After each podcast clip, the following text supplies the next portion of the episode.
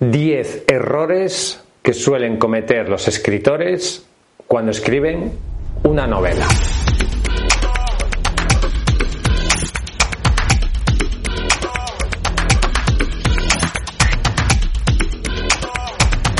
Mi nombre es Roberto Augusto, bienvenidos a mi canal, el canal Letra Minúscula, el canal líder para escritores.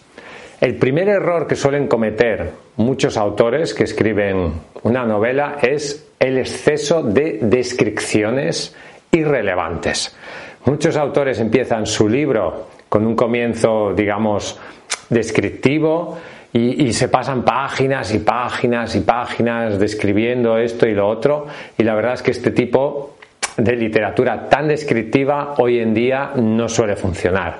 Estamos muy acostumbrados al cine, a YouTube, a videoclips, a ese tipo de cosas, a ese tipo de lenguaje audiovisual que es mucho más directo y largas y largas y largas y largas descripciones quizás no sea la mejor opción. El segundo fallo es eh, diálogos vacíos, diálogos estereotipados diálogos mm, superficiales, diálogos que en realidad no aportan mucho a la trama. Los diálogos deben ser ingeniosos, inteligentes y deben de ser capaces de mostrarnos la verdadera personalidad de los eh, protagonistas de esa novela. Sin embargo, muchos diálogos son vacíos, son superficiales, están poco trabajados y por lo tanto los diálogos mal hechos suelen ser un error muy habitual que encontramos en muchas novelas que no tienen gran calidad. El tercer error es no corregir ni reescribir lo suficiente.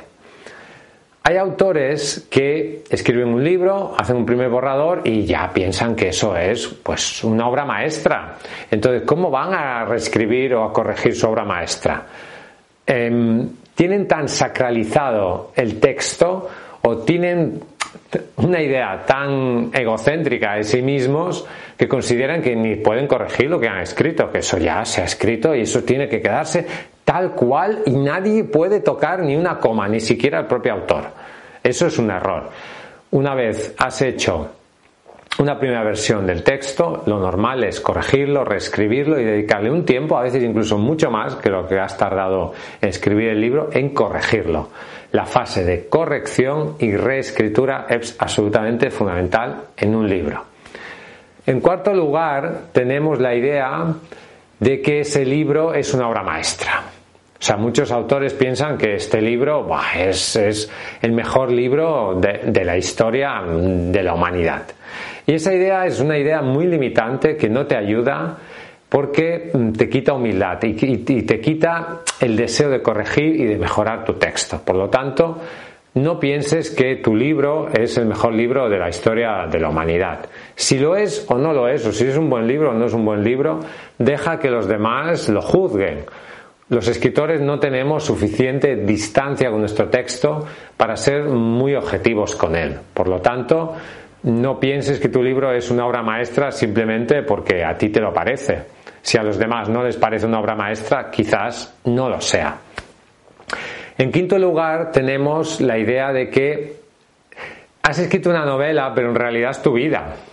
O sea, no es una novela. O sea, cuentas lo que es una autobiografía camuflada. Muchos autores no tienen suficiente imaginación ni experiencia para escribir sobre cosas que no conocen y simplemente se dedican a hablar de su vida. O sea, le cambian el nombre a los personajes y su libro es su vida. Eso mm, normalmente no funciona. Y salen novelas mediocres. Por lo tanto, te invito a que seas capaz de crear una historia original, única, que no sea simplemente una especie de autobiografía camuflada.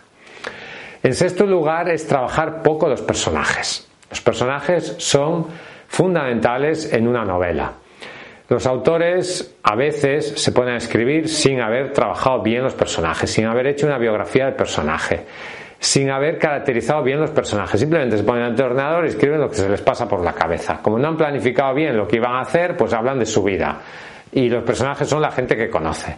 Eso no es un buen trabajo previo y seguramente no acabes haciendo una buena novela. Trabaja bien los personajes, no crees personajes planos, estereotipados, predecibles, sino personajes profundos, originales y que tengan una psicología compleja. Eso, como todo, se tiene que trabajar y por lo tanto necesita que te esfuerces en crear buenos personajes.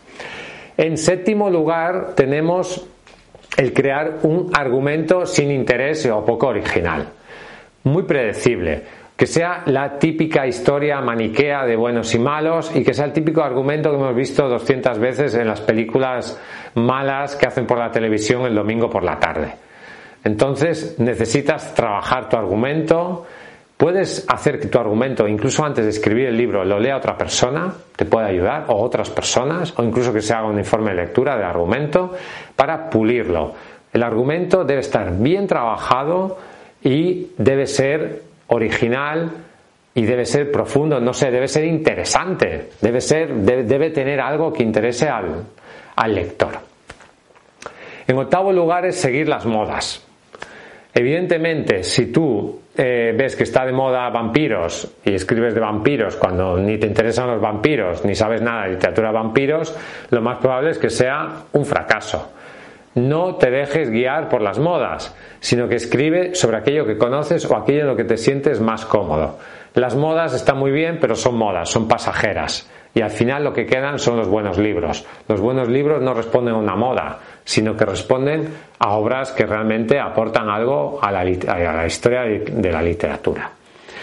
En noveno lugar tenemos la mala ortografía y la mala redacción. Muchos autores mm, hacen mucha falta de ortografía, no saben escribir, la estructura de las oraciones está mal hecha y además no piden ayuda. O sea, en vez de contratar un buen corrector profesional que te corrija las faltas o que te ayude a mejorar tu estilo, simplemente mm, publicas el libro pues así, pues, pues, pues, sin corregir, lo subes a, a Amazon con 200, 300 faltas de ortografía que tú no has visto porque no ese libro no lo ha leído nadie más que tú mismo y, nadie, y no, no lo ha corregido nadie y el libro tiene 200, 300 faltas de ortografía, lo subes, los lectores, alguno lo compra y te pone un mal comentario diciendo que este libro tiene faltas y todo tu esfuerzo, todo tu trabajo se va al garete, porque no has corregido la ortografía ni la redacción del texto. Y en décimo lugar, un error muy habitual que se comete cuando se escribe es utilizar un lenguaje demasiado complejo. Frases subordinadas, subordinadas de subordinadas, subordinadas de subordinadas de subordinadas y un vocabulario demasiado difícil. Un vocabulario que cada dos o tres líneas el lector tiene que estar leyendo, tiene que estar buscando en el diccionario lo que hay. Eso puede hacer que, claro, los lectores se cansen, los lectores se aburran y que por lo tanto mm, se vayan no utilices un lenguaje demasiado recargado, ampuloso para presumir de lo mucho que sabes o del vocabulario que tienes. Utiliza un lenguaje que pueda entender el lector. El libro, y este es un consejo extra, el libro no es para ti, el libro es para, para los lectores. Yo sé que muchos autores escriben libros para sí mismos, pero si vas a escribir un libro para ti mismo, no lo publiques. Has escrito un libro para ti mismo, lo lees y ya está, y disfrutas leyéndolo el libro, si lo vas a publicar, es para las demás personas. Por lo tanto, tienes que esforzarte en que las demás personas lo entiendan y que disfruten leyéndolo. Gracias por escucharme. Ya sabes que si quieres publicar un libro en editorial letra minúscula podemos ayudarte. Escríbenos. Suscríbete al canal. Hasta un próximo vídeo y vive tu sueño de ser escritor.